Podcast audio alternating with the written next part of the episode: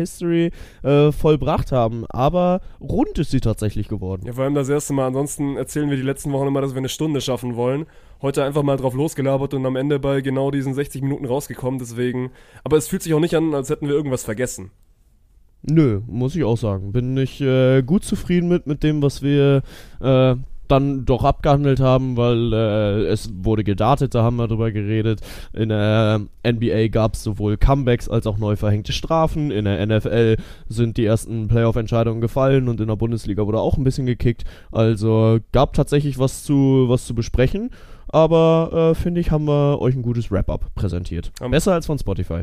Wahrscheinlich, wobei das Spotify Wrap-Up schon auch immer schon auch immer geil ist. Ja, wir haben uns noch gar nicht bedankt. Ich habe wirklich ein, zwei Nachrichten bekommen oder viele Nachrichten, wo, wo wir hier in dieser Podcast-Liste drin waren. Deswegen Kuss an, Kuss an jeden einzelnen von euch, der mit uns dieses Jahr verbracht hat. Ist aber noch nicht die letzte Episode des Jahres. Die gibt es nächstes Wochenende oder nächste Woche für euch. Ich gehe jetzt mir bei äh, glorreichen 0 Grad den, den Fußballverein aus Bad Cannstatt anschauen und ihr hört euch diese Episode an. Präsentiert von der Allianz. Viel Spaß. Und wenn ihr Wünsche habt, über die wir äh, reden sollen, was ihr in dem, in dem äh, FGK Spotify Wrapped Up äh, haben wollt, dann äh, slidet uns damit doch gerne mal in die DMs. Aber ansonsten viel Spaß mit der Folge. Der kommt an!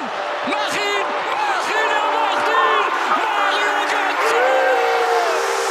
Das war das Monsterblock und Touchdown für New England. Nee, also wenn das ein Schiri ist, weiß nicht, Digga. Soll der Cornflakes 10 gehen, aber Noch ein, noch ein, noch ein, Yes. noch ein, noch ein. Da, da, da, ist Weltmeister 2-10. Do have a timeout. Decide not to use it. Curry, way downtown. Bang! Bang! Oh, what a shot from Curry. So, da sind wir wieder. Mittwoch 14.13 Herzlich willkommen zurück zu einer frischen Folge, frisch geschwäbeltes Kölsch, weil ich habe einmal den Fehler gemacht. Ich habe ein bisschen zu lang gelüftet und jetzt ist es jetzt ist es zu kalt, um die Heizung war, also um die Heizung anzumachen, weil es nicht mehr schnell genug warm ist. Und dann äh, ja, friere ich jetzt lieber die nächsten, die nächsten 60 Minuten. Hallo Bengt. Äh, ja, hallo Martin, äh, weit, weit ausgeholt. Aber dann ist die Luft in deinem Zimmer doch gerade safe geil, oder? Oh, also wirklich so. Also ich liebe das ja, also die beste Luft, ich glaube, da sind wir uns einig, ist es kurz nachdem es geregnet hat.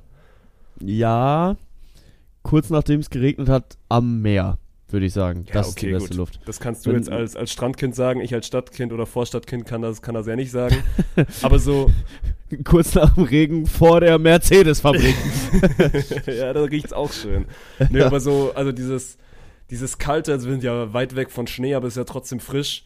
So diese, diese, diese kalte Luft ist auf jeden Fall, also mit, mit einer der besseren Naturgerüche. ja, definitiv, vor allem wenn sie halt so knackig kalt ist. Also wenn es äh, wirklich, ich finde auch da, äh, um das Thema weiterzuspinnen, das Bier schmeckt am besten, wenn es 4 Grad draußen ist und es dann draußen gekühlt ist. Wenn es dann wirklich so crisp und knackig kalt ist. Das ist halt einfach geil. So, äh, man, man kann da schon viel rausholen aus dem Winter, wenn es dann mal vernünftiger Winter ist und nicht so 11 Grad und Regen wie gerade bei mir in Kiel. Ja, das ist, das ist schade. Du sprichst gerade schon an bei dir in Kiel, du hast eine neue Location. Ich musste, ich musste zweimal hinschauen, wo du dich, dich gerade befindest. Du bist in den hohen Norden ge geflüchtet oder besser gesagt einmal abgehauen. Äh, ja, mit einer gottlosen Zugfahrt, die ich äh, aus, aus äh, Göttingen gebucht habe, aus Gründen. Und dann, ähm, ja, war mein Grund, warum ich nach Göttingen wollte, aber spontan ausgefallen. Und ich hatte aber trotzdem den Zug aus Göttingen und musste dann erstmal gucken, okay, kaufe ich mir jetzt ein neues Ticket aus Köln oder fahre ich jetzt mit dem RE nach Göttingen, um das Geld zu sparen? Und dann habe ich den, den äh, ICE, in den ich dann einsteigen sollte, in Osnabrück äh, abgepasst. Bin dann mit meinem Semesterticket nach, nach Osnabrück gefahren und äh, da hatte der ICE dann aber Verspätung und ich durfte 50 Minuten am Osnabrücker Hauptbahnhof verbringen. Also war toll. Und äh, nach äh, strapaziösen sieben Stunden unterwegs habe ich es dann auch irgendwann in Kiel mal äh, geschafft aufzuschlagen. Aber ist schön. So zur Weihnachtszeit dann nochmal nach Hause zu kommen, paar alte Freunde zu treffen, das äh, macht ja schon auch immer wieder Spaß. Auf die guten alten Schulzeiten dann nochmal anzustoßen. Äh, war gut. Wilde Bahnreisen mit Bengt. Ich bin mal gespannt. Ich werde dieses Jahr das allererste Mal an, also an Heiligabend, also an Weihnachten quasi am 24. an Bahn fahren und am 31. Weil wir jeweils am 23. und am 30. noch, noch Konferenz äh, beim Volleyball haben. Und Ja. bin ich mal gespannt, weil ich habe äh, schon jetzt am, also ein guter Kumpel hatte am vergangenen Wochenende Geburtstag und habe schon ein, zwei Horror-Stories gehört aus, aus deren letzten Jahren und die dann auch immer an Feiertagen Bahn gefahren sind, wo dann mal plötzlich Züge ausgefallen sind und du dann irgendwie doch nicht nach Hause gekommen bist. Deswegen mal schauen, was die, was die Bahn mit meinen Feiertagen macht. Ja, also 24. werde ich wahrscheinlich sogar auch Bahn fahren, weil mein Bruder am 23. Geburtstag hat und ich am 24. nochmal anders feier. Das ist, äh, das wird schon spannend. Und äh, ohne Auto bist du halt darauf angewiesen. Aber ja, wann ist es in den vergangenen Tagen schon mal vorgekommen, dass man sich auf die Bahn verlassen wollte und die nicht performt hat? Das ist doch quasi, also kann ich mich nicht dran erinnern, wann das das letzte Mal gewesen sein soll. Geschichten aus dem Paulanergarten und so. Wobei ich muss, ey, gestern Bahn gefahren und äh, überpünktlich in Stuttgart gewesen. Also ja, mal- Digga, also was du mit der Bahn hast, kann ich auch wirklich nicht nachvollziehen. So bei dir funktioniert ja einfach alles mit der Bahn. Wann hattest du das letzte Mal eine Horrorgeschichte mit der Bahn? Also richtig Horror, Horror ist, glaube ich, wirklich schon ein bisschen her. Und eigentlich, ich bin ja, also ich würde mich als Vielfahrer bezeichnen, weil ich ja dann schon, also in der Regel mal mindestens zweimal pro Woche, eher so vielleicht auch mal dreimal pro Woche, also Langstrecke fahre. Deswegen, es hält sich, es hält sich mittlerweile sogar in Grenzen. Es gab mal, es gab mal schlimmere Zeiten. Ja, äh, die Erfahrung hätte ich gerne. Aber gut, ich bin äh, ja auch dann doch noch ein bisschen häufiger mit der Bahn unterwegs als du, was auch schon wirklich, wirklich viel ist, ne, wenn man so drüber nachdenkt. Also ich äh, verbringe mit der Deutschen Bahn schon deutlich mehr Zeit, als mir eigentlich lieb ist. Aber es ist halt vor allem dieses naja. Köln-Düsseldorf-Ding, was bei dir, also jetzt nicht täglich, aber schon viel, viel häufiger reinkickt. Und wenn ich fahre, dann Ja. sind es ja meistens immer nur diese, also nur diese Schnellstrecken von wegen einmal Stuttgart-Düsseldorf hoch und dann wieder runter. Und da passiert dann auch nicht so viel. So, klar, dein ICE ist vielleicht mal vielleicht 10, 15, 20 Minuten zu spät, aber wenn du jetzt nicht umsteigen musst, ist das ja nicht weiter, nicht weiter wild. Aber wenn du sagst, äh, am 31. steht bei dir auch eine Bahnfahrt an, ähm, wie früh darf man Silvester planen? Die Frage ist eher, wie, also wie kurzfristig darfst du bei mir Silvester planen, weil ich habe natürlich noch keinen finalen Plan. Es gibt so ein, zwei, ein, zwei Hirngespinste aus auch verschiedenen, das ist ja immer das Ding, wenn du verschiedene Freundesgruppen hast und verschiedene Freundeskreise, dann hörst du immer mal, ja, was machen wir, was machen die? Und irgendwie hat noch niemand so einen, so einen richtigen Plan, weil diese guten alten Schulzeiten, wo du schon irgendwie im Oktober wusstest, ja, wir mieten uns einfach Raum XY und haben dann da irgendwie zu, zu 30, zu 40 eine gute Zeit, die gibt's aktuell bei mir nicht mehr. Und ich bin Ja. in Tübingen dann nicht so fest verwurzelt, dass ich jetzt da irgendwie zig Studenten habe, wo ich irgendwie hingehen könnte. Und deswegen sind es dann doch eher irgendwie so die alten Freundesgruppen, die sich aber natürlich auch alle ein bisschen aufgesplittet haben. Deswegen, also mein Silvesterplan steht noch nicht so richtig, aber äh, also es steht, dass der hier irgendwo im Umkreis stattfindet. Deswegen, ich habe mir auf jeden Fall mal einen Zug gebucht, der nach Hause fährt. Und dann mal schauen, wo es mich hin verschlägt. Ja, ist bei mir tatsächlich auch ähnlich. Also ich äh, habe da so ein, zwei lose Gedanken und Ideen, wo ich hin könnte, wo ich jetzt aber auch, äh, also wo, wo die Planungen einfach noch nicht weiter vorangeschritten sind. Und das hat sich schon echt verändert, ne? Weil, also wie du sagst, so früher in der Schulzeit, da äh, war Party schon auch einfach ein größeres Ding und man musste sich da äh, dann doch auch äh, weiter im Vorfeld darauf vorbereiten, beziehungsweise hat sich da weiter im Vorfeld darauf vorbereitet. Aber jetzt, wenn es tendenziell sogar einfacher wäre, sich irgendwelche Räume zu buchen, weil find mal irgendjemanden, der seinen, äh, seinen 200 Quadratmeter äh, An Silvester an einen Haufen 16- bis 19-Jähriger vermietet. Also da musst du ja irgendwo einen großen Bruder finden, der äh, irgendwie sagt, jo, ich will hier den Raum mieten und dann äh, kommst du da mit der Schülerschaft an. So, äh, keine Ahnung, das, äh, das hat sich schon gewandelt. Aber ja, also irgendwann demnächst sollten auch mal die Pläne fallen, weil es sind nur noch elf Tage, 2023 tatsächlich.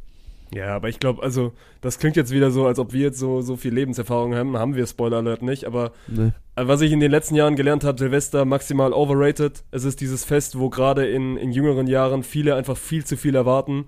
Und am Ende ist es, also, am Ende wirst du meistens nur enttäuscht. Deswegen ist vielleicht gar nicht so, gar nicht so verkehrt, dass man sich da jetzt nicht den Riesenplan macht. Und obwohl, ich habe mit Yannick jetzt vor kurzem geredet, äh, der macht immer irgendwie so ein Hildesheim, und der macht das nicht, aber es gibt in Hildesheim irgendwie so eine Riesenparty, wo dann irgendwie so 100 Leute zusammenkommen, davon kennst du so vier. Aber der Geil. meinte, das ist dann trotzdem auch immer so eine Riesenfez. Und das fühle ich schon auch, wenn du irgendwie so als kleine Gruppe auf so eine größere Party kommst und Oh, dann mal irgendwie gemeinsam. Ja, ist halt leider in Hildesheim oder Hannover. Das ist schwierig. Ja, lass mal trotzdem machen. Ist doch witzig. So, du kannst deinen Bu äh, Zug bestimmt noch umbuchen nach, äh, nach Hannover.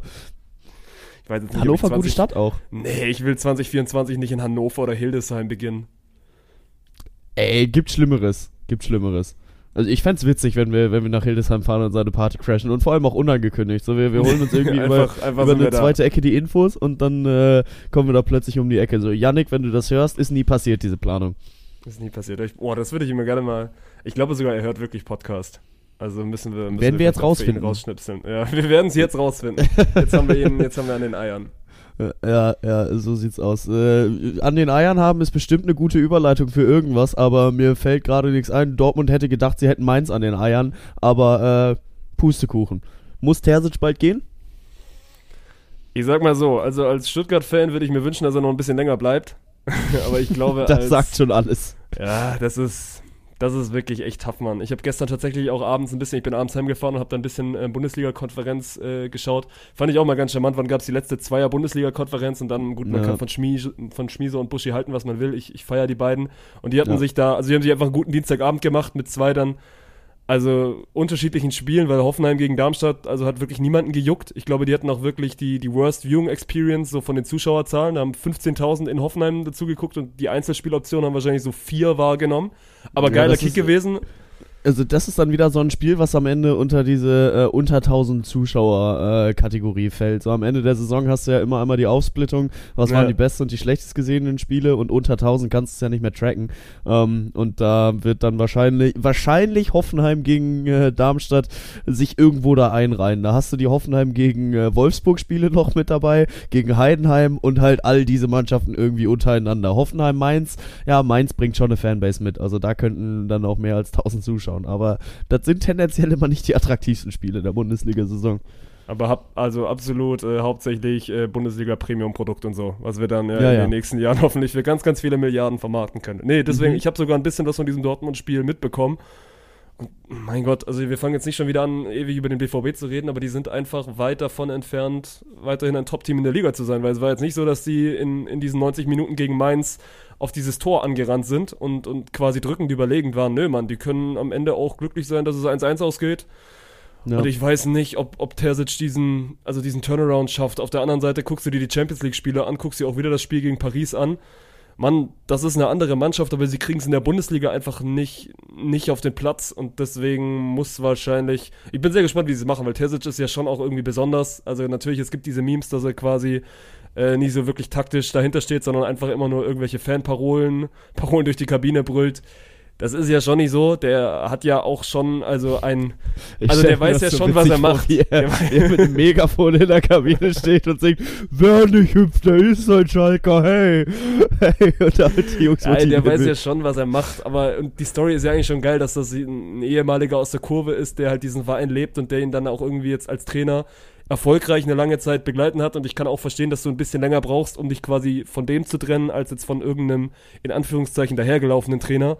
Und trotzdem glaube ich mittlerweile, dass also dass der BVB diesen neuen Impuls braucht. Ja, und ich ziehe da auch gerne Parallelen zum, zum Jürgen Klopp aus, weil wie gut hat diese, diese Connections zwischen Aki Watzke und Jürgen Klopp funktioniert und wie sehr sehnt man sich danach halt auch äh, nach diesen Erfolgen, ist alles schon 15.000 Mal besprochen worden. Aber war natürlich eine andere Situation damals zur Winterpause, als Kloppo gegangen ist, weil da waren sie 18. oder 17. als er dann gesagt hat, jo, wir, wir steuern dieses Dortmunder Boot noch in einen sicheren Hafen, aber dann bin ich auch weg, weil die Mannschaft braucht neue Impulse. Aber so die Mannschaft ist am Ende. Die Mannschaft ist wirklich einfach komplett am Ende. Damals halt äh, aufgrund von Abgängen von Hummels, Lewandowski und äh, Mario Götze in Richtung München. Jetzt hast du halt Haaland nach City, äh, Bellingham nach, äh, nach Real Madrid und noch ein, zwei andere Stammkräfte, die dich in den letzten Jahren verlassen haben. Dafür mediocre eingekauft, muss man schon sagen, dass dann halt äh, der Ersatz für einen Niklas Füllkrug, äh, für, einen- für einen Erling Haaland Niklas Füllkrug war oder dass der Ersatz für äh, Jude Bellingham und dann halt ein Felix Matcher ist. So, das sind nicht die Kaliber, die die Borussia Dortmund braucht, um ja sich nachhaltig für für Europas Spitzenklasse zu qualifizieren. Ähm, und deswegen bin ich gerade der Meinung, das Projekt Borussia Dortmund in den frühen 2020ern ist hiermit gescheitert. So, hier muss jetzt ein Radikalschlag passieren und einmal neu aufgebaut werden. So, du hattest deinen Peak mit dieser äh, wirklich in letzter Sekunde verspielten Meisterschaft letztes Jahr. Das hattest du in der Klopp-Ära mit äh, den beiden Meisterschaften 2011 und 2012. So, nach diesem Peak braucht diese Mannschaft einfach Zeit, um sich zu erholen. Und in dieser Phase ist Borussia Dortmund jetzt gerade. So, du kannst dich zwar an diesen Champions League-Erfolgen hochhangeln, aber ehrlicherweise muss man ja auch sagen, so, okay, wie viel wert ist das denn? Weil ins Viertelfinale geht's wahrscheinlich. Newsflash, PSW Eindhoven muss schon ein schlagbarer Gegner für, für Borussia Dortmund Ja, sein. aber unter, also das höre ich auch viel zu häufig gerade, dass der BVB quasi schon im Viertelfinale steht. Eindhoven hat in, in, in Holland noch nicht ein Spiel verloren, die sind glaube ich Ja, ja, 48 aus 16 Siege. 48. Also Ja, 16 Sieger aus 16 Spielen. Deswegen mal abwarten. Und trotzdem, ich glaube, also ich würde sehr, sehr gerne in diesem Paralleluniversum leben, wo Dortmund im Mai eben nicht die Meisterschaft verspielt hätte. Ich glaube schon, dass man dann, also dass wir dann einen, einen anderen BVB in dieser Saison auch sehen würden. Boah, bin Weil- ich mir gar nicht sicher tatsächlich. Glaubst du nicht?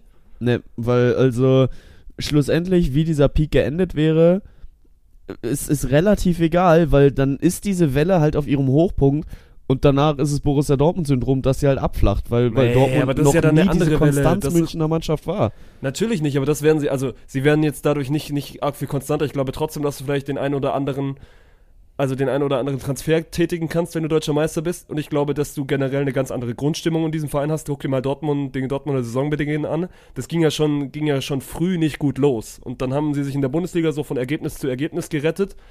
Aber ist jetzt ja nicht so, dass die mit einer, mit einer Welle der Euphorie in diese Saison gestartet sind. Und ich glaube, das wäre halt anders gewesen, wenn du als Meister jetzt irgendwie wieder anfängst, äh, die Bundesliga zu bereisen. Und so bereist du sie halt als Geschlagener am 34. Spieltag. Ja, und äh, auch als, als getroffener Hund, der sich am Ende wieder nur, nur hinstellt und irgendwelche, irgendwelche Gründe sucht, warum es nicht läuft, die aber halt auch nicht findet. Und also ich bin auch ehrlich, es kann dir keiner erklären. So, wenn du in einem Kader, auch wenn es dann in Anführungsstrichen nur die Julian Brandt, Daniel Marlens, äh, Niklas Füllkrugs, Gregor Kobels dieser Welt sind, ist es trotzdem besser als 80 Prozent, was in der Bundesliga rumläuft. Und mit diesem Selbstverständnis müsstest du da eigentlich rangehen. Aber so, wenn du versuchst, diesen Fußball in den letzten fünf Jahren zu verstehen, dann wirst du gnadenlos scheitern, weil du wirst nicht verstehen, wie Dortmund ein, ein Spiel am 34. Spieltag gegen Mainz verlieren kann oder äh, da nur unentschieden spielen kann. Du wirst nicht verstehen, warum Stuttgart seine besten drei Spieler abgibt und dann plötzlich äh, auf, auf Rang 2 bis 4 in der, in der Bundesliga rangiert und das vor allem gesichert. So, die haben ja jetzt einen 7-8 Punkte Vorsprung auf die, auf die Nicht-Champions League Plätze. Und da muss es schon mit dem Teufel zugehen, damit Stuttgart da noch rausrutscht. So, du kannst diesen Fußball in den 2020ern nicht mehr verstehen. Aber es ist ist doch auch nicht das möglich. Geile. Ist doch auch das Geile Ja. und das Schöne, dass du so ein bisschen diesen, also natürlich die Bayern gewinnen am Ende, am Ende eh immer, aber diese, diese anderen What-Ifs, die du jetzt gerade in dieser Saison krank merkst, so, also wir machen jetzt nicht so viel Bundesliga, aber ist ja dann auch wieder, dass Heidenheim mit, mit zwei Torschüssen in Mainz gewinnt, so, finde ich, finde ich wild, aber finde ich auch irgendwie charmant. Und dann, wir können einmal Ja. kurz aufs, aufs VfB-Spiel in München, München eingehen, weil es natürlich lustig war, was ich dann auch wieder mitbekommen habe. Äh, ich habe ja schon im letzten Podcast erzählt, dass ich das mit, mit alten Schulkollegen schauen werde und wir haben es also wir haben es uns nicht nehmen lassen.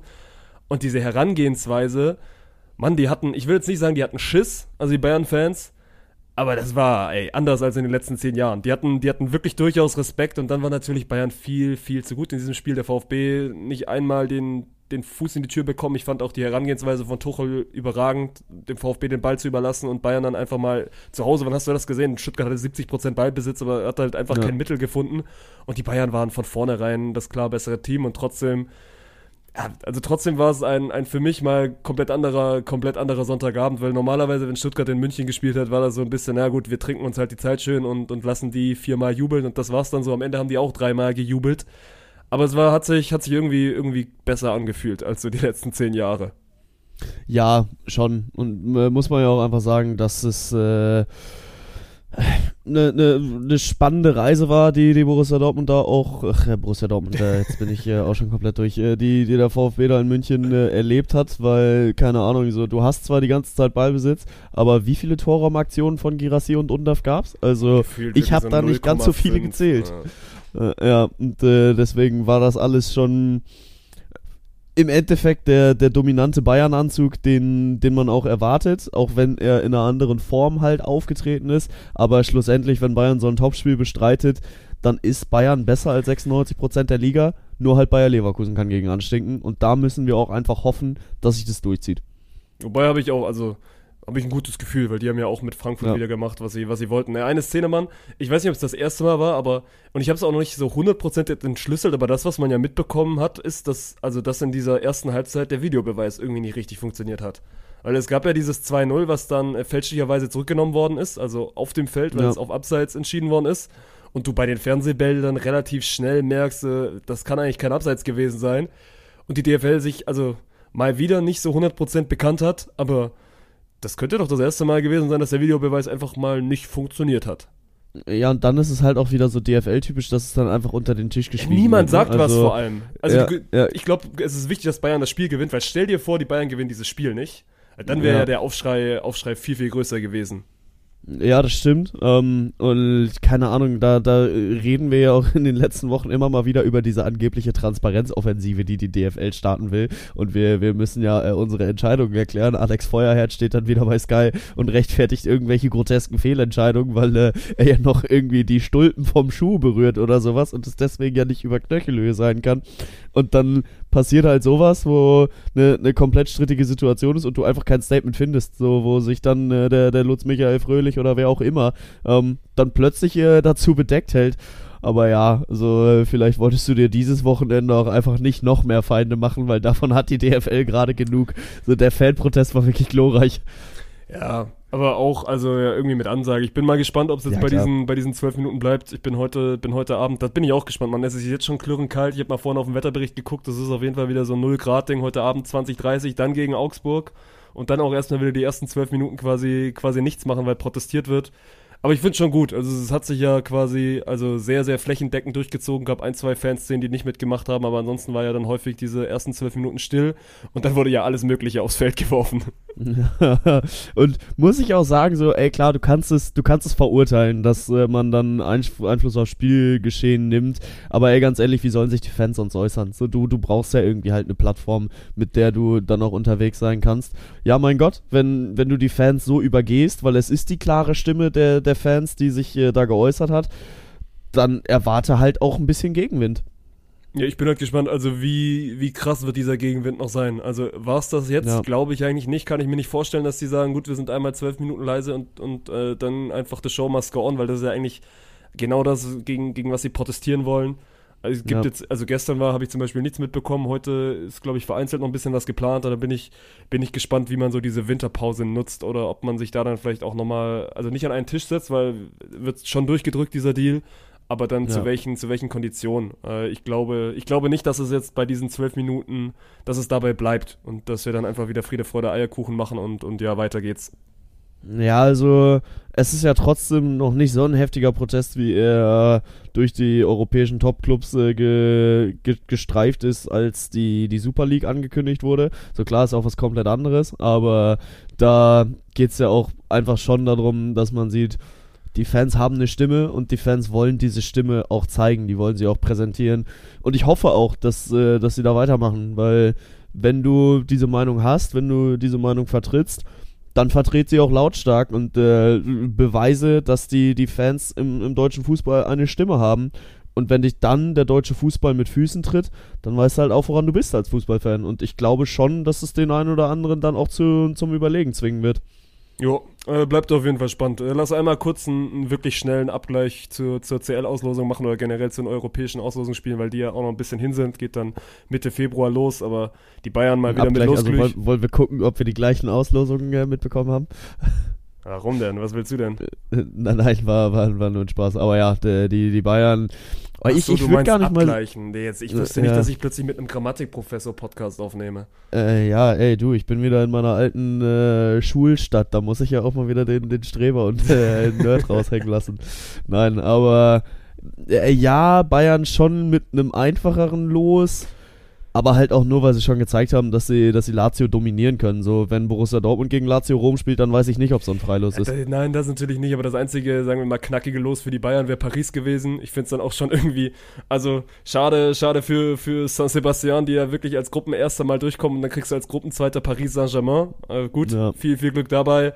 Äh, Dortmund haben wir gerade schon drüber geredet, die müssen gegen Eindhoven gewinnen, aber ich glaube, es wird nicht so einfach, wie, wie viele sagen, weil du hast vorhin schon angesprochen, die haben in, in Holland jedes Spiel bis dato gewonnen. Und ja, mir tut es jetzt nicht so weh, dass Leipzig gegen Real Madrid spielt. Aber das ist, glaube ich, auch keine Überraschung. Ja, aber das Ding ist so, ich bin trotzdem schon der Meinung, dass Leipzig da was holen kann. Also, in, in klar, von, von 100 Spielen oder 100 äh, Champions League Achtelfinalduellen, die aus Hin- und Rückspiel bestehen, kommt Leipzig zweimal durch. Ich würde nicht sagen nur einmal, sondern es gibt schon auch Szenarios, wo sie dann äh, zweimal durchkommen. Nur jetzt halt die, die letzten Auftritte in der Bundesliga machen da auch nicht mehr wirklich Hoffnung dafür. Also ich habe mir Leipzig ein bisschen konstanter gewünscht über die gesamte Saison und das lassen sie halt jetzt schon vermissen. Ey, aber in einzelnen Spielen so, ich sehe es schon kommen, dass sie ein Spiel zumindest mal unentschieden spielen und wenn's, wenn das das erste ist, dann ist vielleicht ein Wunder möglich. Ja, aber am Ende ist es Real Madrid in der Champions League in einem K.O.-Spiel. Und Die nada más, die nada más, Madrid. Das wird dann wieder vier, fünf Mal durchs Bernabeu, Bernabeu juckeln und dann, dann ist auch gut. Ich finde, wenn wir also nicht viel bei Leipzig, Forsberg hat jetzt ja quasi einmal die Firma gewechselt, rüber, rüber über den großen Teich nach New York. Wechselt die Filiale, ja. Die Filiale gewechselt, meine Fresse. Also Sky hat wirklich so getan, als ob, als ob Cristiano Ronaldo seine Karriere beendet. Haben die gestern einen aufgefahren für Emil Forsberg, den scheinbar besten Leipziger, der jemals in dieser Red Bull Arena gespielt hat, weil er jetzt einmal rüber zum, zum kleinen Bruder wechselt. Also das ist wirklich ich würd- negatives, ich- negatives Shoutout. Ich, ich würde da aber tatsächlich zustimmen, dass er der beste Leipziger ist, der, der jemals für, für RB gespielt hat. Einfach auch, weil er die Entwicklung des Vereins komplett mitgegangen ist und dahingehend schon, dass RB Leipzig seine erste Clublegende hat. Und die heißt Emil Forsberg. Ja, aber Clublegende, da dreht sich bei mir schon alles wieder im Magen um, wenn die Clublegende einmal, einmal zur nächst, nächst kleineren Filiale wechselt. Aber gut, da werden wir wahrscheinlich keine Freunde mehr. Nee, das stimmt. äh, ist auch in Ordnung, dass wir da keine Freunde werden. Trotzdem äh, finde ich, gehört Emil, Emil Forsberg für seine Leistungen dann schon gehuldigt, weil, keine Ahnung, der hat seit, seit vier, fünf Jahren diesen Gedanken, dass er eigentlich wechseln will, weil er aber auch von sich aus sagt, dass er das Niveau nicht mehr mit, mitgehen konnte. Er ist halt trotzdem Mr. DFB-Pokal für RB gewesen. Ne? So in, in gefühlt jedem DFB-Pokalspiel trifft er immer, trifft er immer entscheidend und äh, hat auf jeden Fall seinen Verdienst daran, dass äh, Leipzig da steht, wo sie heute stehen. Äh, Das äh, kann man auch neidlos anerkennen, finde ich. Ja, also sportlich, sportlich gehe ich dabei allem mit, was du sagst. So, der Rest ist, Ja. der Rest ist ja klar. Lass uns gerne ein bisschen, wenn du, wenn du keinen Fußballtag mehr hast, äh, Thema reden, über das wir noch gar nicht geredet haben in diesem Podcast, weil es bei mir einfach letzte Woche auch aus run runtergefallen ist. Mann, es wird wieder gedartet. Äh, ah krass, ich äh, war mir jetzt nicht sicher, in, in welche Richtung du das drehen willst, weil es gibt für mich zwei offene Themen, die da hätten reinfallen können. So Darts-WM hatten wir letzte Woche einmal in den sechs Kölsch zumindest behandelt. Ähm, oder was heißt letzte Woche? Vor, vor ein paar Wöchlein. Ähm, und Darts-WM ist ja auch jetzt erst losgegangen. Also die ging ja, ging ja Samstag äh, dann an den Start.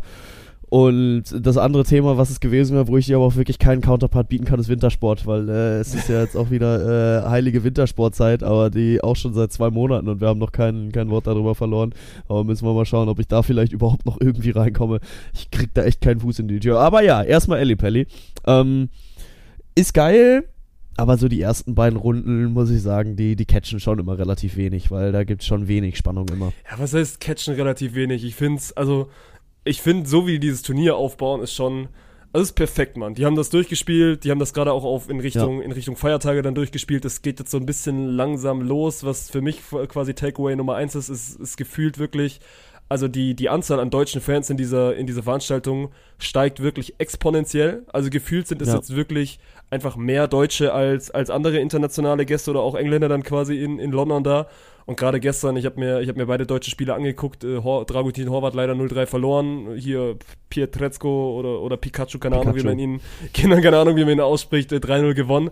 Und das war also wirklich Heimspielstimmung. Das war, hatte wenig, wenig von London, sondern das hat sich angefühlt wie hier Premier League in Berlin. Ja, und dazu auch ein paar Gedanken, weil so gefühlt ist ja das erste Mal dieses Jahr, dass überhaupt dieses Thema aufkommt, ey, wollen wir für immer in London bleiben? So äh, ein Gavin Price, der sich dazu äußert und sagt, yo, das kann genauso in Deutschland, in Holland, in Irland oder wo auch immer stattfinden. Ey, lass das Ding im Alley Pally. also bitte. ich glaube auch, dass die PDC da äh, nicht von weggehen will und dass die WM auch erstmal weiterhin im Alley Pally ausgetragen wird.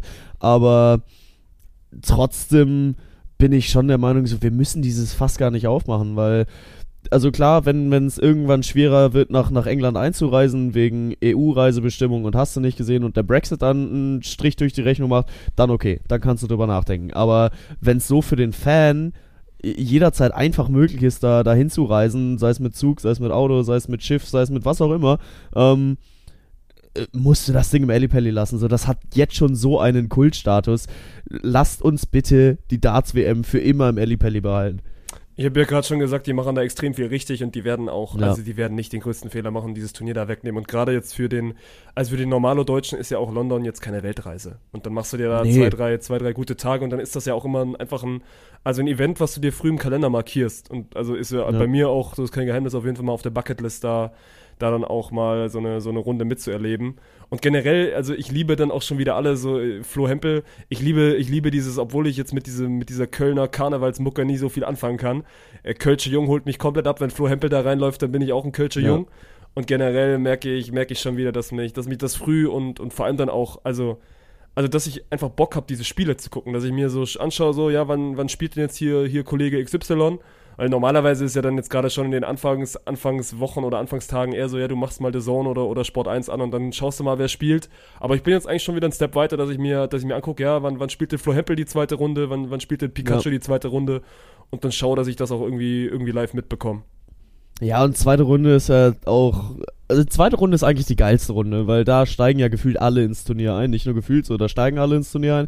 Gabriel Clemens kriegt seinen, seinen ersten Auftritt. Äh, das ist für euch heute, wenn ihr den Podcast hört, also am Donnerstag um äh, 22.15 Uhr gegen äh, Manlock Loing. Äh, boah, jetzt muss ich gucken, da bin ich wahrscheinlich auf dem, auf dem kompletten Holzweg, aber ich glaube, der Mann kommt aus Hongkong. Ähm, und da habe ich äh, zufällig tatsächlich sein erstes Spiel gesehen. Also den hat Gaga safe in der, in der Tasche. Da äh, wird er nicht rausfliegen, da könnt ihr mich beim Wort nehmen.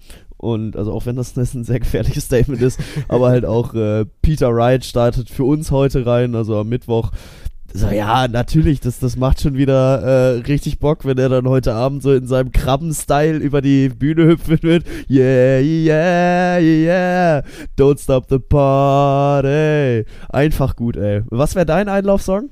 Ich habe ja schon gesagt, deswegen Nathan Espinel ist rein, also er ist nicht mein Lieblingsspieler, weil es gibt ja mittlerweile auch ein, zwei Deutsche, die, die relativ für Furore sorgen können, aber Espinel kommt mit Mr. Brightside rein und dann habe ich mich früh in den verliebt und ich würde dann wahrscheinlich auch, Ja. auch mit Mr. Brightside reinkommen. Deswegen, das habe ich auch schon Philipp Huster immer wieder gesagt, ich bin ja quasi, also ich habe ja Philipp Huster seinen Einlaufsong gegeben auf der German Beach Tour, wird mir Geschenkt. noch zu, also wird mir noch zu wenig appreciated, aber auch von der Crowd. Und das ist mein Ziel Ja. für 2024 auf der German Beach Tour. Also wir müssen es schaffen natürlich, dass dann Philipp Huster auch, wenn er, wenn er H als Nachname hat, der muss immer als letztes einlaufen.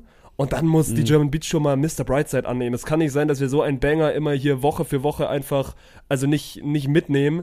Weil in meiner Wunschvorstellung, also grölt das Stadion natürlich noch ein bisschen länger hier mit.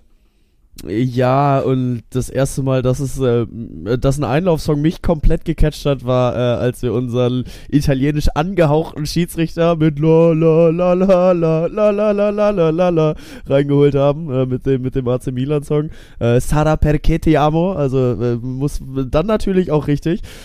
Das wäre schon, schon auch ein, ein goated Einlaufsong. Aber ja, den müssen wir auf der Tour auch einfach häufiger zünden. Der ist äh, als Einlaufsong wirklich gut. Und ich glaube, der holt Publikum auch ab. Safe. Philipp Huster muss einfach nur ein bisschen häufiger spielen und ein bisschen länger im Turnier verweilen. Wobei München hat er ja gewonnen. Also es liegt, es liegt nicht nur Ja. an Philipp Huster. ja, ja, äh, das ist im Endeffekt wohl so.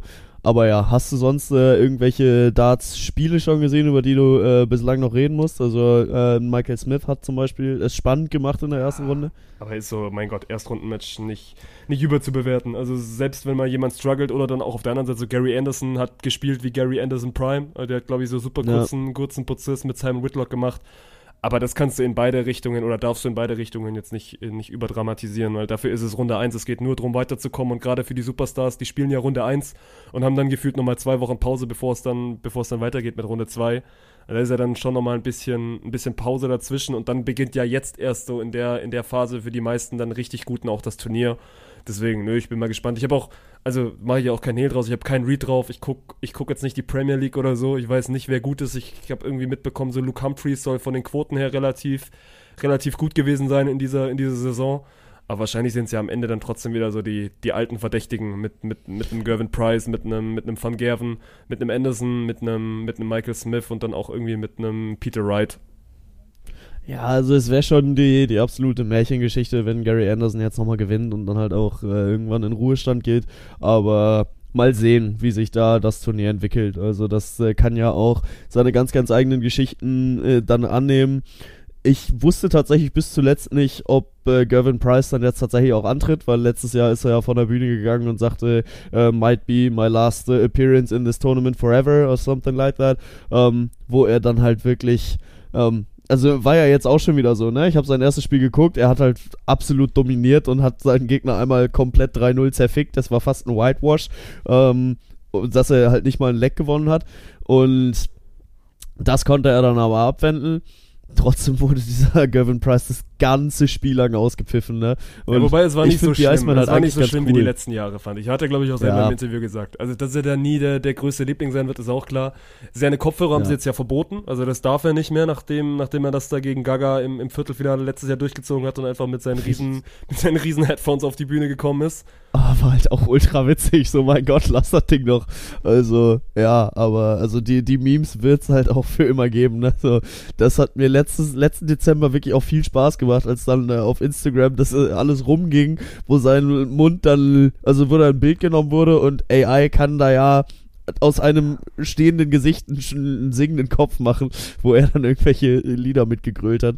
War schon eins meiner liebsten Memes letztes Jahr. Mal schauen, was die Darts-WM da dieses Jahr für uns innehält. Er ist und bleibt auch einfach ein kleiner Showman so und der, der, der spielt dann auch gerne mit dem Publikum und dann auch natürlich so spielt jemand mit, mit Karriere, mit Karriererückschritten und vielleicht war es das dann so. Ich glaube, dass der, er ist auch viel zu gut, um aufzuhören so und deswegen Ja, solche, solche Leute brauchst du ja. Weißt du, weißt du, wer auch ein Showman ist? Na? Fucking Stephen Curry. Äh, hat wieder mal seine, äh, sein, sein ganzes Team im Rucksack. Also ist, äh, er, er lebt halt für die entscheidenden Momente. Es war Letzten wirklich. sieben Punkte hat er gemacht. Ja, ich weiß nicht wie viele, aber es war wirklich, es war mit einer dieser Spiele und ich habe das, ich habe das genau auch heute Morgen gebraucht. Genau dieses Spiel habe ich heute Morgen gebraucht. Die Warriors gewinnen in Overtime. Keine Therapiestunde, ja. Ja, es, ist, es ist ja quasi Therapiestunde. Therapiestunde muss ja nicht nur immer negative Erlebnisse, sondern heute darf ich mal Ja, positive stimmt. Erlebnisse verarbeiten. Äh, Die Warriors gewinnen gegen die Celtics. Boston für mich bis dato das beste Team der Liga gewesen. Die hatten, glaube ich, einen Rekord oder haben immer noch einen Rekord von 20 zu 6. Also sind schon mit das Ja. Beste, was da rumrennt. Und dann diese Art und Weise und wir saßen ja, oder ich saß hier letzte Woche in meiner Therapiestunde und habe mich über Draymond Green aufgeregt und das ist dann wieder so ein Scheideweg, wo könnte diese Saison hingehen, weil entweder bricht dich sowas oder du nimmst es halt als Ansporn und die Warriors haben es geschafft, es, es als Ansporn zu nehmen. Und dann dieses Spiel heute Morgen oder für euch dann auch heute Nacht. Wir sind mit 18 hinten. Curry spielt das gesamte Spiel oder die gesamte zweite Halbzeit mit fünf Fouls. So für die Regel, Regeln kundigen, so mit sechs Fouls bist du raus. Also der darf sich kein einziges mehr erlauben. Sind mit 18 hinten. Curry schultert dieses Team und den letzten Wurf, den er trifft, meine Fresse, ich habe das Wohnzimmer zusammen geschrien. Das ist wirklich Magie. Dieses, also für diesen Wurf wurde das Wort Rainbow Shot erfunden, weil dieser, dieser Ball küsst quasi einmal die Hallendecke und, und fällt dann rein, 10 Sekunden vor Schluss, die Warriors gewinnen das Spiel und es ist auch nicht so unwichtig, weil wir bis dato nicht so viele Spiele gewonnen haben, aber das hat heute Morgen sehr viel Spaß gemacht. Ja, und halt gerade dann die, die Celtics zu knacken ist halt irre, ne? Also, die, also du hast es schon angesprochen, stehen jetzt nach dem Spiel mit 20-6 da. Die, die Bucks sind halt auch wieder zurück, die stehen auf 20-7. Aber entsprechend wäre es für die Celtics schon auch wichtig gewesen, das Ding zu gewinnen. Aber so ist es halt nur eine Niederlage mehr, die die äh, Bucks haben, auch bei einem Spiel mehr. Und entsprechend war das schon ein Ding und gerade die äh, den Ausfall von Draymond Green, den hast du angesprochen und wir waren uns ja letzte Woche auch nicht so sicher, okay, was macht die NBA da jetzt mit? So, du hast gesagt, ja, im Endeffekt hofft man dann trotzdem, dass es äh, eine, eine äh, so gering wie möglich ausfallende Sperre wird, wie dann kommen kann. Aber schlussendlich, man weiß ja jetzt nicht, für wie lange er genau raus ist. Da wird äh, Stillschweigen drüber vereinbart. Aber da, die Rückkehr von Draymond Green nach seinem wiederholten Ausraster, der zweite schon in dieser wirklich noch jungen Saison, ähm, hat zur Folge, dass er bis auf weiteres gesperrt ist. Und man sagt, yo, äh, das ist an, an ein paar Bedingungen gebunden, die wir jetzt nicht öffentlich kommunizieren. Aber der Junge ist jetzt in Therapie.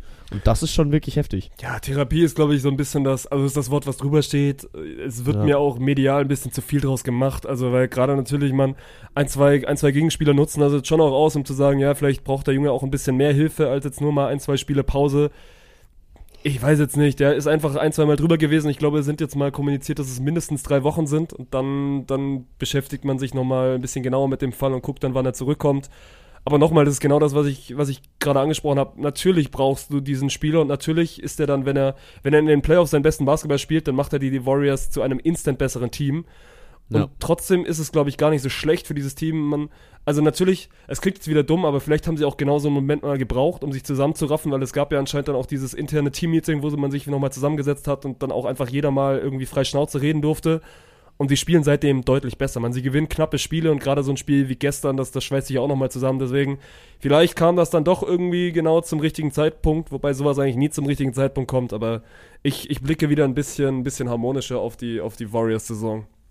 Ja, und keine Ahnung, so man hat ja auch die Hoffnung, dass er dann äh, daraus jetzt auch mal ein bisschen was lernt, dass er sieht, okay, ich äh, kann mich nicht verhalten, wie ich will, krieg da mal eine fünf Spiele Sperre aufgebrummt und dann komme ich wieder zurück und verhalte mich halt einfach so, wie ich will. Und im Zweifel ist das wie die Axt im Wald, sondern sehe halt, okay, yo, da habe ich jetzt drei Wochen Zeit, um mal zu reflektieren, was macht das eigentlich mit mir, was macht das mit meinem Team, hatte jetzt eventuell ja sogar noch einen, äh, wenn man das überhaupt so formulieren kann, aber einen, einen positiven Ausgang, dass die Warriors halt mit so einem wirklich guten Spiel ähm, da auch äh, reinstarten in diese ungewisse Zeit, wann der dann wiederkommt. Und wenn du dann halt einen Dre in der in der Peak-Performance zurückbekommst, bis dahin vielleicht einen positiven Rekord spielst, ähm, dann kann das ja auch schon beflügeln und kann dich als Team ja, vielleicht ein, ein, Stück weit stärker machen. Ob und wie, inwiefern das dann für, für einen tiefen Playoff-Run auch reicht, muss man sehen. Also ist auch einfach noch zu früh, um das zu predikten. Da wird äh, viel zu, zusammenkommen am Ende der Regular Season. Aber ja, so äh, man, man kann schon das ein oder andere äh, daraus ziehen und äh, für die Warriors hoffentlich auch daraus lernen. Ähm, und wenn wir schon bei, bei Superstars sind, die einen Impact aufs Team haben, das funktioniert bei den Bucks gerade dann doch ganz gut. Einer von den beiden läuft immer. Ja, die, die machen gerade schon viel richtig, aber es ist auch generell so, also ich glaube, ich, also ich bin immer noch nicht so 100% intuit, dass das dann auch auf lange Sicht und, und in, in einem tiefen Playoff-Run funktioniert, aber für die Regular Season ist das, also genau das, was du ansprichst, so einer von beiden liefert immer, so Janis hatte jetzt ja auch sein, sein neues Career-High mit 64 Punkten, wo er danach um den, um den Gameball noch so ein bisschen fighten wollte, weil die Pacers ihn den nicht gegeben haben. Ich glaube, sie haben ihn auch immer noch nicht gegeben, also sie haben quasi so ein bisschen den, den Arschloch-Move gezogen haben und gesagt haben, ja gut, nee, wir geben dem unseren Rookie, der jetzt seine erste Punkte gemacht hat, so Spoiler-Alert, das passiert normalerweise nicht. Also wenn ein absoluter Superstar sein Karri Karriere-High auflegt, dann bekommt nicht ein Rookie den Ball. Deswegen, ja. aber äh, nö, die, die machen auf jeden Fall Spaß und dann noch ein abschließender Take zur NBA. Ey, gestern war ich wirklich auch wieder kurz davor oder heute Morgen, weil also es ist auch schon wieder Ja Morant kam zurück nach, nach ewig langer nach ewig langer Verletzung, macht 34 Punkte. Natürlich trifft er den Game Winner. So zwei Stunden später ja. passiert das in, in San Francisco und halt Curry. Wirklich mit dem mit dem Buzzerbeater. Ne? Es ist, ich dachte wirklich so, ne, ey, irgendwas müssen die da skripten. Das kann nicht sein, ja. dass die dann wirklich wieder natürlich auf so ein, weil die NBA macht's ja auch schlau. Also die haben ja zwar die Tage, wo wo viele Spiele stattfinden und dann auch wieder so Tage, wo einfach nur so ein zwei Highlight-Partien stattfinden. Ich bin mir sehr sicher, das war also schon bewusst gewählt, dass Ja Morant genau heute zurückkommt in so einem Primetime-Spiel, wo dann quasi auch die, die ganze Nation drauf guckt. Und dann hast du dieses Spiel, wo quasi wirklich Ja Morant mit dem Buzzerbeater das Spiel für die Grizzlies entscheidet. Zwei Stunden später entscheidet Steph Curry, auch ein absoluter Superstar in dieser Liga, das, das Spiel für die Warriors. Beides absolute Primetime-Spiele. Mir kann irgendwann niemand mehr erzählen, dass da nicht irgendjemand so ein bisschen die, die Augen und, und, und Ohren drauf hat. Ja, gut, also du, du timest es natürlich schon irgendwie auch, dass er dann zu Primetime wiederkommt und das ist ja auch gut so. So, da äh, hat die NBA das mit der Vermarktung ja auch schon, wie du sagst, einfach durchgespielt und macht das ja auch sehr gut. Du kannst natürlich trotzdem, äh, also äh, wer da wirklich sagt, okay, das war gescriptet, dass dann Ja Morant auch den, den Buzzerbeater zum Sieg trifft, da weiß ich nicht, ob äh, derjenige mal den Aluhut äh, abnehmen sollte, weil es kann halt auch in die komplett andere Richtung laufen und der underperformt total und äh, wirft 0 aus 13. So hat er ein gutes Spiel und entscheidet dieses Spiel äh, im, im entscheidenden Moment für die Grizzlies. Ist natürlich auch eine, eine geile Geschichte, das Ding kann aber halt genauso gut nach hinten natürlich. losgehen, ne? Ja, ich sag mal so, also, die Skriptschreiber haben, ja. also wenn irgendwo Skriptschreiber in irgendeinem Raum sitzen, dann haben die bis dato an diesem Abend einen hervorragenden Job gemacht. Das hat, das hat sehr viel Spaß gemacht. Ja, das stimmt. Aber finde ich auch für die, für die gesamte Saison. So, du hast äh, Teams, die äh, überraschend gut performen, du hast äh, Teams, die, die überraschend underperformen, du hast äh, ein Superstar-Team, was sich zusammengefunden hat, was äh, nach Startschwierigkeiten dann äh, jetzt doch auch allmählich anfängt zu rollen. Hast ein paar Underdogs dabei, also das funktioniert schon ganz gut, das, das Skript. Und die, das In-Season-Tournament war auch ein voller Erfolg, von daher kann man da schon sagen, okay, läuft soweit, die NBA-Saison. Ja, außer du bist, und das ist jetzt wirklich der letzte Take, außer du bist entweder Pistons oder Spurs-Fan, weil ich habe eine geile Statistik gelesen. Die beiden bestbezahltesten Coaches sind Greg Popovich und Monty Williams und die sitzen in Detroit und, und bei den Spurs auf der Bank. Der Rekord dieser beiden Teams, also die Pistons stehen bei 2 und 25, die Spurs stehen bei 4 und 22. Also Quick Maths, der Rekord ist dann also bei 6 und 6 und 47. Und die beiden Coaches verdienen, verdienen Vermögen, ja, das ist dann auch die NBA. Vor allem, ich habe, es gibt, es gab ein, zwei, ein, zwei Szenen, weil es ist ja normalerweise jetzt nicht so, dass du, also du hast ja keine Fanszene in der NBA oder so, aber du hast natürlich schon eine Spielerbubble. Und nachdem Detroit, glaube ich, jetzt hier das letzte, das letzte Spiel gegen die Hawks verloren hat und dann jetzt quasi wirklich 2 und 25 steht, dass ich so, also klar, man tankt in, in amerikanischen Sportarten, aber so krank passiert das dann doch recht selten. Da wurde wohl ein bisschen in Detroit, was ja eh jetzt nicht das, das beliebteste Pflaster in den USA ist, um es mal so auszudrücken. Äh, da wurde ein bisschen randaliert und da wurde ein bisschen die ein oder andere Tür in der Geschäftsstelle wohl auch eingetreten. Das war ja nicht, nie so schön anzusehen, aber gut, man, man weiß, wo die, wo die Emotionen herkommen.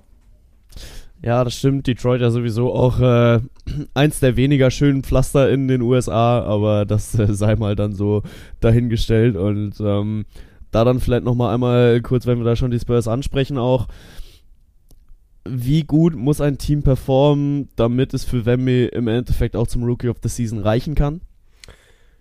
Also erstens geht, also es muss, es muss jetzt nicht super gut performen, du musst jetzt nicht irgendwie in die Playoffs kommen, um, um Rookie of the Year zu werden, aber es geht ja dann auch so ein bisschen drum, wen hast du denn noch als, als Gegenspieler? Und da hast du mit Chad Ja. Holmgren gerade einen, der in einem Team spielt, das äh, der absolute heiße Scheiß im Westen ist, mit den Oklahoma City Thunder.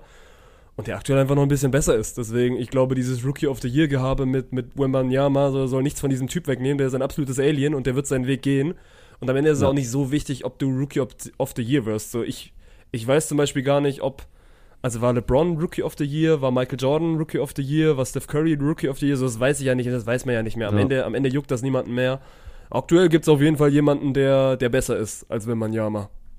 Ja, das ist wohl so. Auch da ist die Saison halt wirklich noch lang und der Junge performt ja trotzdem schon gut, ne? Also äh, siehst du ja auch äh, eigentlich trotzdem Week in, Week out, dass äh, du irgendwo Highlights von, von Bambi dann da reingespielt bekommst, weil er halt auch einfach körperlich äh, ein bisschen überlegen ist. Aber ja, schlussendlich wird's für die Karriere dann doch einen relativ geringen Impact haben. So, da, da brauchen wir ja auch keinen Hehl draus machen. Und wenn wir dann schon bei Awards sind, dann äh, schwingen wir doch mal rüber zum, zum MVP. Wer wird denn jetzt eigentlich MVP in der NFL? Mhm. Gute Frage, Mann. Äh, Tom Brady hat, glaube ich, heute Nacht Christian McCaffrey reingeworfen. Finde ich gar Mhm. keinen so schlechten Take. Wobei sind wir wieder beim Thema, wann war das letzte Mal, dass quasi kein Quarterback MVP geworden ist? Ja, ja, Ist schon ewig her. Wobei, mal also wirklich, wirklich Butte bei der Fische, so wie man, wie man im Norden sagt. Ich finde diesen McCaffrey-Take wirklich valide, weil er ist ja nachweislich der Ja, beste safe. Spieler in diesem, in diesem 49ers-Team. Du kannst, also ich liebe Purdy, ich liebe alles an dieser Story, vom, vom schlechtesten Draft-Pick zum absoluten Superstar in dieser Liga aufzusteigen. Aber du kannst ihn nicht zum MVP machen, weil dafür gibt es, es gibt bessere Quarterbacks. Aber warum ist Purdy so gut? Weil er einfach fucking Christian McCaffrey im Team hat. Und deswegen, warum Ja. denn mal, warum denn mal nicht diesen Schritt gehen? Sie sind aktuell nachweislich das beste Team in der NFL, stehen, stehen an der 1 im Westen, jetzt nachdem die Eagles auch verloren haben. So, warum denn nicht McCaffrey nehmen? Ja, sehe ich halt auch so. Und guten Brock Purdy legt natürlich auch wieder unfassbare Stats auf und gerade mit seinem Hintergrund spielt er eine irre Saison. Also das ist schon, das ist schon so, so festzuhalten. Und wenn du, selbst wenn es bessere Quarterbacks gibt, ist es trotzdem aus der Teamperspektive im Gesamtkontext zu betrachten, weil äh, derjenige ja schon der, ähm, der, der Lenker und Denker hinter diesem Erfolg des Teams auch ist und äh, der zumindest mal die, die ausführende Kraft. Aber Aiden Christian McCaffrey kann halt alles. So, der, der fängt den Ball und, und äh, fängt ihn auch tief. Der äh, macht seine Meter ohne Ende. Der äh, läuft Touchdowns, der fängt Touchdowns. Das ist halt komplett irre, wie dieser Christian McCaffrey diese Saison aufgestellt ist. Hat den alleinigen Rekord ja knapp verpasst mit den meisten Touchdowns in Serie. Also hat er jetzt den, den geteilten ersten Platz mit 17 Touchdowns. So warum auch immer es dann im letzten Spiel nicht funktionieren wollte. Aber so, das hat ihn ja trotzdem nicht davon ab, abgehalten, da zu sagen, okay, dann starte ich einfach eine neue Serie. Und äh, ist wirklich in jedem Spiel die absolute fucking Lebensversicherung von den, von den 49ers. Und in meinen Augen muss es CMC werden. Ja, vor allem, weil du jetzt ja auch nicht diesen, also du hast ja nicht den überperformenden Quarterback in irgendeinem Team. Es ist nicht so, dass Pat Mahomes eine weitere MVP-Saison spielt. Es ist jetzt auch nicht so, dass, Ja. dass Jalen Hurts da jetzt irgendwie in die Konversation reingehört, gerade weil die Eagles jetzt die letzten Spiele wirklich nicht performt haben.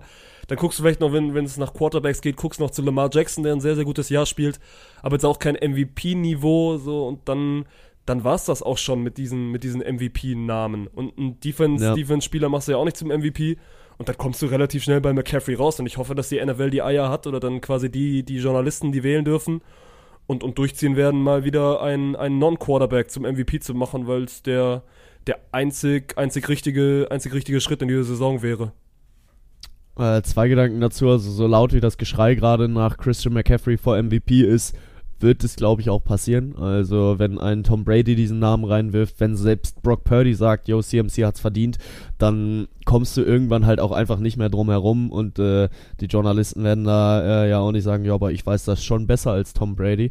Ähm, da gibt's ja auch den einen oder anderen, der sich davon meiner Meinung nach auch zu Recht beeinflussen lässt. So Expertenmeinungen äh, in der Größe, weil er ist halt einfach der fucking Beste, der dieses Spiel jemals gespielt hat. Sollte ja vernünftigerweise auch ein gewisses Gewicht haben.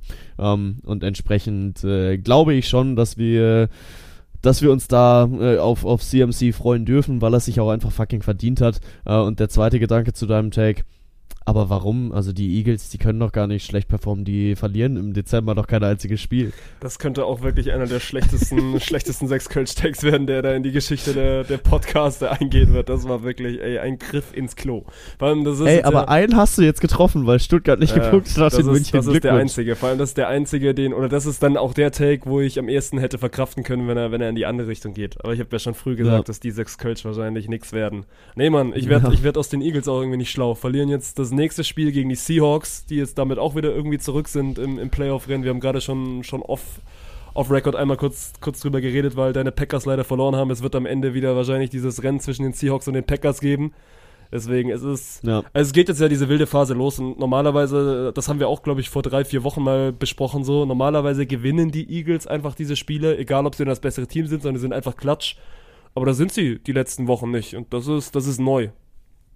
Ja, ja, und ich meine, gerade wenn du jetzt über die, über die NFC sprichst, ne? Guck dir mal wirklich dieses Playoff-Picture für die NFC an. Das ist wirklich einfach krank. Also das ist komplett krank. Weil äh, auf Rang 4 hast du gerade die Bucks mit einem Rekord von 7-7. Auf Rang 11 hast du die Packers mit einem äh, äh, Rekord von 6-8 das ist ein Spiel. Das ist wirklich ein Spiel, in dem sich acht Mannschaften aufhalten. Und das kannst du ja keinem erzählen. So, das wird bis zum letzten äh, Spieltag da ein absolutes Schlachtfest werden. Die äh, Packers haben eine vermeintlich einfache Aufgabe vor der Brust mit den, äh, mit den Carolina Panthers, die wirklich hier nochmal äh, auf anderem Level für Schlagzeilen sorgen, weil ich noch nie in meinem Leben ein so leeres Footballstadion gesehen habe.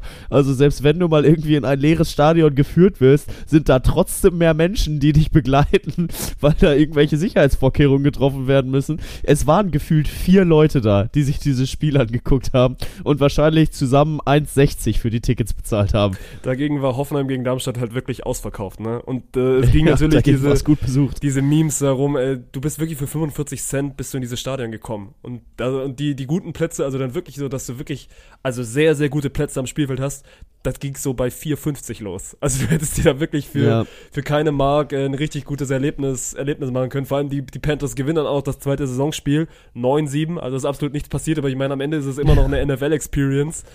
Aber der 45 Cent, Mann, dafür kommst du, was kriegst du dafür? Vier Kaugummis und, und in, in Carolina bekommst du halt ein fucking NFL-Spiel dafür. Also du kommst halt wirklich günstiger in die USA, guckst dir dieses Spiel an und fliegst wieder zurück, als den NFL Deutschland Spiel anzugucken, wenn du da irgendwie 800 Dollar oder 800 Euro auf dem Schwarzmarkt für bezahlen musst. Ähm, da schaffst du es halt wirklich günstiger dann äh, nach, nach Carolina zu fliegen, dir für 45 Cent ein Ticket zu holen und wieder nach Hause zu fliegen und im Zweifel halt auch wirklich geile Plätze zu haben, weil du kannst dir ja sogar die günstigste Kategorie kaufen und dich dann einfach sagen, an den lauf Spielfeld einfach runter, Mann. Niemand, niemand wird das jucken. Ja, ja, da wird jetzt nicht der Ordner im, im äh, äh, ja, Safety-Mode ankommen und äh, dich einmal vom, von den Rängen tackeln. Das ist schon wirklich, wirklich Wahnsinn. Aber ja, so die, die NFL macht gerade wirklich viel Spaß. Also gerade wenn du dann äh, ins, ins Playoff-Race guckst, das ist unfassbar eng und äh, ich freue mich einfach auf die nächsten Wochen, weil das wird, wird intensiv. Was machen die Packers? Also, bist du weiterhin Believer? Ja. Zwei Spiele jetzt verloren? Wobei das sind ja, also sind ja genau zwei Spiele, die ich, die ich eingeplant habe in meiner Vorhersage. Jetzt müsstet ihr halt die restlichen drei alle gewinnen. Ja, Problem ist halt, du hättest dir ein wirklich entspanntes Polster bauen können, ne? Also die, die Gegner waren jetzt nicht die absoluten Riesen, die da auf dich äh, gewartet haben. Und du verlierst es wirklich einfach fucking unnötig. Jetzt auch äh, dieses Wochenende wieder, ähm, als wir gegen die, gegen die Bucks dann 34-20 verlieren, so muss im Endeffekt nicht so deutlich ausgehen. Die, die, äh, bis zum dritten Viertel ist das Ding noch komplett offen, aber warum auch immer fangen die Packers dann halt wieder an zu strugglen und ich verstehe es einfach nicht. So, du hast zwei wahnsinnig gute Spiele dabei, wo du dann die äh, Chiefs überraschend auch besiegst. Und dann kommen halt die Giants und die Bucks, die beide wirklich mit Verlaub nicht die Überteams sind diese Saison. Und gerade die Bucks sind halt direkte Konkurrenten, ne? So, du hast die Bucks jetzt auf 7-7 gestellt, die Packers stehen 6-8. Es hätte auch genau umgekehrt äh, ausgehen können. Und dann würden die Packers jetzt gerade auf dem vierten Rang rangieren. Aber so schaffst du es halt wirklich einfach, dieses Boot, was du gerade mühsam zusammengebaut hast, Vollgas vor den Eisberg zu fahren.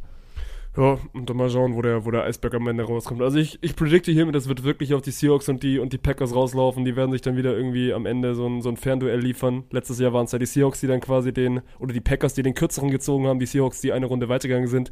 Im Endeffekt juckt es dann eh niemanden, weil beide Teams in der ersten Playoff-Runde vermöbelt werden, Ja. von egal wer da kommt. Aber es spielt halt Playoffs und das, das klingt dann nochmal cooler. Ja, und ich meine, es sieht doch halt auch schon wieder genau so aus, äh, wie, wie letzte Saison. Es wird drauf dass die rauslaufen, Packers ja. dann dass, dass die Packers dann ein Derby haben gegen eine Mannschaft, für die es wirklich einfach absolut scheiße läuft diese Saison. Ähm, was letztes Jahr die Lions waren und dieses Jahr sind es die Bears. Und dann äh, haben die Bears wirklich überhaupt nichts mehr davon, weil sie schon lange aus dem Playoff-Race raus sind. Aber dann fügen sie den Packers unnötigerweise noch eine Niederlage dazu, nachdem es wahrscheinlich sogar wieder so terminiert wird, dass die Packers den theoretischen Vorteil haben, dass sie schon wissen, wie die Seahawks gespielt haben. Also das wird ja immer erst äh, noch terminiert, um dann auch die, die Spannung aufrechtzuerhalten. Hoffentlich hat die NFL daraus gelernt und äh, macht dieses Mal dann auch eine, eine Zweierkonferenz draus irgendwie, dass sie gleichzeitig spielen und man dann äh, sich sehr gepflegt um diesen äh, Playoff-Platz prügeln kann. Aber ja, also es ist kein, kein unrealistischer Take, dass die, die Packers und die Seahawks sich dann im Endeffekt um, um den letzten möglichen Playoff-Platz prügeln werden. So, mal schauen, wie weit es dann auch geht. Ich glaube auch noch nicht dran, dass irgendeins der Teams es dann tief schaffen wird. Aber ja, das äh, verspricht auf jeden Fall schon wieder viel Spannung für Anfang Januar. Wenn schief geht, darfst du auch mal zu mir in die, in die Therapiestunde kommen. Ja, ich werde sie brauchen. Das, äh, das sage ich dir auf jeden Fall. Ähm, äh, letzter NFL-Take von mir, dass die Jets zum 13. Mal in Serie den, äh, den, den Playoff-Run verpassen und in den großen vier US-Sportligen, also NFL, NHL, äh, NBA und MLB, hat es noch kein Team geschafft oder ist, ist es gerade die längste Serie ohne einen Playoff-Run und das ist halt wirklich krass, weil vor der Saison die Experten ja alle heiß gelaufen sind und wenn du es jetzt mal so auch- spinnst, ja, ne? Aber das darfst du nicht vergleichen. Vor der Saison Ja, ja, hatten die noch klar. Aaron Rodgers auf Quarterback und der ist dann nach, Ja. nach also nicht mal in einem, einem Viertel ist er raus gewesen. Vor allem, ey, Nach, nach vier, nach vier Minuten Snaps. gefühlt. Wohl, wohl dir, Ja. ich war wirklich kurz davor, wir, hatten, wir haben vor dem Podcast drüber geredet. Ich dachte, du willst mich jetzt hier einmal triggern und fängst jetzt mir an, wieder über die Jets zu reden, was die für ein glorreiches letztes Wochenende hatten. Weil ich habe dir gesagt, Ja, ja. wenn du damit ankommst, ich werde diesen Podcast verlassen. Aber das ist tatsächlich ein Deck, der auch auf Twitter gut runtergemacht hat. Deswegen, äh, ja. Ja, ja, safe. Also da muss man wirklich sagen, dass es halt einfach geil ist, wie eine Verletzung dich von einem wirklich ernstzunehmenden Titelkandidaten nach trotzdem zwölfmal in Serie Playoffs verpasst zu, ja, da machen wir halt 13 rausbringen, ne? Und wirklich einfach niemand mehr davon überrascht ist. So, gut für Aaron Rodgers, weil er hat jetzt Zeit, sich zu regenerieren und muss nicht äh, auf Krampf die letzten drei, vier, drei, vier Saisonspiele dann noch antreten, weil dafür wird das ja nicht riskieren, einfach um noch diese Saison nochmal auf dem Feld zu stehen. Und dann schauen wir mal, was die Jets uns nächste Saison liefern. Schauen wir mal, was wird, was wird und so, ja. Plus eins. Gut, dann. Also, äh, mein Zettel ist leer tatsächlich. Mein Zettel ist auch leer und mir passt das zeitlich hervorragend. Äh, wie gesagt, ich muss mich noch einmal schön warm einpacken, ein bisschen Tee trinken und dann mal gucken, wie ich, wie ich heute Abend da so überwintere. Deswegen machen wir heute, machen wir, wir haben es geschafft, Mann. Wir werden heute eine Stunde schaffen. ja, Ich bin ist stolz, krass. ja, ist gut. Also, die, die letzten Male immer gewünscht und nie erreicht und heute effortless, effortless dann einfach auch dahin gekommen. So wie viel Grad und wie viel Grad hat sich dann Podcast-Studio inzwischen erhitzt? Es geht sogar mittlerweile. Es geht wirklich. So meine Körperwärme hat anscheinend ein bisschen, ein bisschen was, bisschen was verbreitet. Also mittlerweile kann man es Ja. ja auswählen. Das ist doch schön, das ist doch schön. Entsprechend würde ich sagen, äh, genießt Weihnachten, liebe Community, weil es ist die letzte Folge vor Weihnachten und äh, dann haben wir am Samstag, Sonntag, aber trotzdem auch wirklich wahnsinnig viel Sport. So, du kannst dieses Weihnachtsfest mit wirklich viel Sport verbringen. Ähm, es wird weiter gedartet, auch wenn die natürlich um Weihnachten rum ein bisschen Pause machen, aber du hast wirklich Sonntag einfach NFL, also wenn die Familie euch um 18 Uhr dann anfängt auf den Sack zu gehen, so sagt dann halt so kurz, yo, ich bin raus, ich muss jetzt Football gucken. Das geht halt wirklich gut, weil die um 19 Uhr alle spielen. Und äh, ja, dann äh, Boxing Day natürlich in der Premier League hat auch immer ein bisschen was zu bieten. Wintersport ist aktiv, also es wird dir nicht langweilig werden. Nö, aber sonst ist auch okay, wenn ihr über die Feiertage mal ein bisschen euren, euren sportlichen, euren sportlichen ja, Ehrgeiz rauslasst und ein bisschen hier Zeit mit der Family verbringen oder was ihr eben sonst macht. Und wir sind dann, wir machen noch eine Episode vor, vor Jahreswechsel, oder? Ja, Da schreiben wir wieder ein Also ich bisschen meine, zusammen, was hier unsere, unsere sportlichen Highlights und so waren. Das machen wir, so wie letztes Jahr. Ja. Finde ich auch. Wird, äh, wird ein gemütlich romantischer Jahresrückblick. Ich glaube, dazu trinke ich Glühwein. Ich glaube, ich mache mir dann eine, eine Glühweinfolge draus. Aber ja, also ein bisschen Jahresrückblick. Wird ja auch ein bisschen äh, akut sportliche Themen geben, über die es dann zu reden gilt.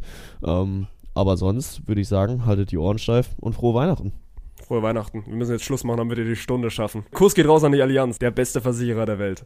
So sieht's aus. Präsentiert euch die Folge und damit äh, galante Feiertage euch.